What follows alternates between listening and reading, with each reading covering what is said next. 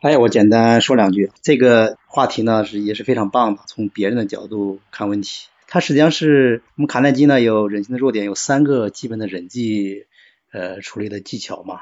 第一个就是我们要 不批评、不抱怨、不指责。那实际上这里面呢是刚才这个小花也提到了啊，就是我们说不批评别人，它是我们从别人的角度看问题的一个出发点。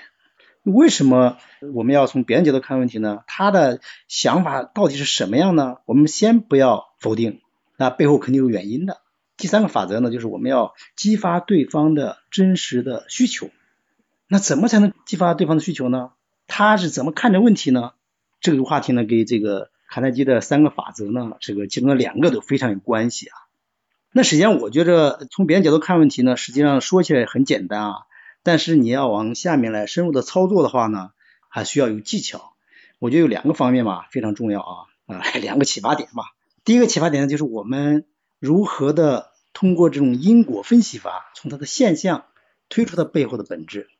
刚才我们说，道格拉斯太太他们的整个的家庭的氛围不融洽，或者说有一些小的摩擦，那实际上说白了就是太太呢做了很多很多的工作，但是呢没得到对方的承认。丈夫的承认，那实际上丈夫反思之后呢，哎，会发现哦，实际上这个太太她是做工作了，而且她特别喜欢做这个事情。那你要再往后推究的话呢，就说有些事物的变化，它不是一个质变的过程啊，他只是没有认真的去观察，哎，最后呢，他认可这个观点，对他这个太太进行称赞，而且参与其中，然后这样呢，氛围就融洽了。那它是背后是有原因的，所以我们说。从别人的角度看问题，首先要找到问题的根源是什么？我觉得这个是非常非常重要的。啊，我简单分享一个小故事啊。那这故事呢是台湾的一个叫《商业周刊》的创办人啊，叫金维纯先生。他呢被称为台湾的新闻第一人。他曾经写过一本书啊，我读了非常棒啊，叫呃人生只有一件事，里面就提到一个小故事，非常非常棒，就是我们在。从对方的角度看问题的时候呢，前提呢是我们要知道这个问题是什么，它发生的根源是什么。金先生呢有有三个姑娘啊，那么老二女儿和老三女儿呢，因为老三女儿比较小了，小女儿可能才三四岁，这个老二呢可能有七八岁的样子，哎，两个人之间经常闹矛盾。他太太就说：“这个金先生啊，你这个是一个大的一个成功人士啊。”你跟你二女儿说一说呀，怎么协调这种关系？作为这个二女儿，你将来你作为姐姐，怎么来调节关系呢？哎，他就正式的给他做了一次谈话。谈完之后呢，好像过了一个月，没有什么大的改观。哎，所以他太太就就就有些这个嘲笑他，说：“你看你做不到吧？”后来突然有一天，金先生突然发现，哦，问题的根源不在于老二女儿她没有这个做出姐姐的样子。实际上他发现了什么原因呢？实际上他突然发现呢是他自己的原因。他每次下班之后呢，因为女儿太小嘛，哎，女儿又比较缠着他，知道回家就跟他女儿在一块玩啦、讲故事啊什么之类的，而把他的太太和他二女儿就给忽视了。这样，二女儿和他的小女儿之间呢就产生了一些这样的一种隔阂。后来他突然发现，哦，原来自己的原因。然后经过他各种措施改观之后呢，突然发现。关系就非常融洽了，哎，这就是我们要站到对方的角度来看问题，站到他的二女儿的这个角度来看问题。为什么呢？啊，爸爸偏心呐，对自己不好啊，哎，他会这种感觉，哎，找到了问题的根源，他就从对方角度考虑问题，然后就把这问题给解决了。所以我觉得第一个很重要的方面就是我们要找到背后的因果关系，透过我们的这种现象来看到本质，要看到道格拉斯太太她呢做出了一些。这很重要的工作，而且把庭院呢也进行了整理，哎，这样这是背后的原因。你忽视了这一块，那可能关系就不会那么融洽。那小孩在森林里玩玩活，那他是他本性啊，爱玩了。你要阻断他是不可能的。哎，你要站对方要，他是爱玩。哎，后来这个作者呢就发现，哎，这个我们让这小孩玩他的天性，哎，可以玩，但玩之后呢要做一些交代的事项，这样既考虑到对方的一些感受，同时也进行了引导，也避免一些火灾的一些发生。所以说呢，我们要找到背后的原因是非常重要的。我觉得这是一个很重要的切入点啊。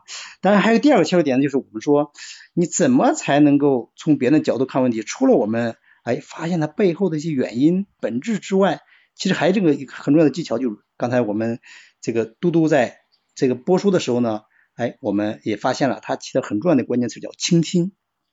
倾听啊是非常重要的，因为我们要获取对方的信息啊，有很多很多渠道。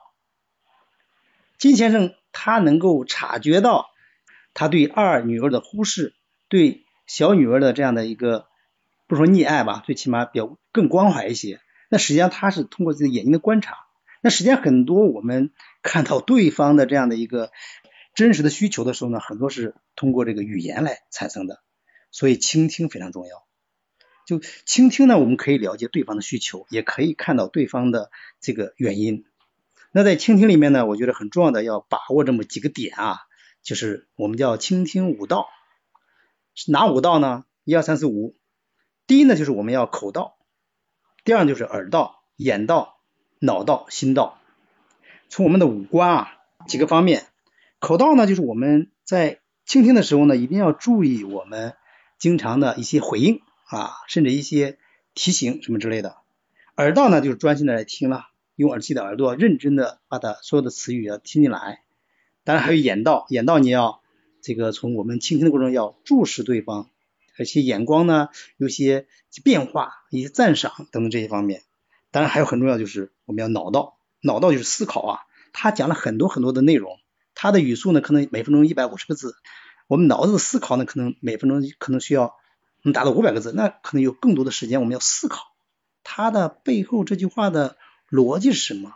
他的诉求是什么？等等这些方面，当然还有很重要，就是心道，也就是我们今天讲的主题，我要同理心呐。哎，我们站在对方的角度来考虑，哎，他背后是到底有什么诉求呢？等等这些方面。所以呢，第二个很关键点就是倾听无道。所以呢，我说呢，我觉得呢，就是刚才听到这一段的一个整体的一个感觉呢，就是我们要有抓手。第一个抓手呢，就是我们要抓住现象后面的一些。本质，或者我们叫结果后面的原因是什么？找出问题的根源，这样我们才能够从对方的角度来看问题。第二就是我们要善用这种倾听这种技巧，做到倾听五道，这样来挖掘对方的他看问题的方式和角度和真正的诉求。我觉得这两点呢，是我们可能下一步要把控的。好的啊，小黄。老鲍不愧是管理咨询人哈，他从一个很小的一个简单的事例哈背后，然后看到了事物的本质哈，就是我们首先要找到原因，问题的根源是什么，然后呢，我们要倾听。那这个倾听，其实我们在前面也反复的强调过哈，然后这也是卡耐基特别重视的一点。然后，呃，老鲍给我们带来了一个总结，叫口道、耳道、眼道、脑道、心道这五道。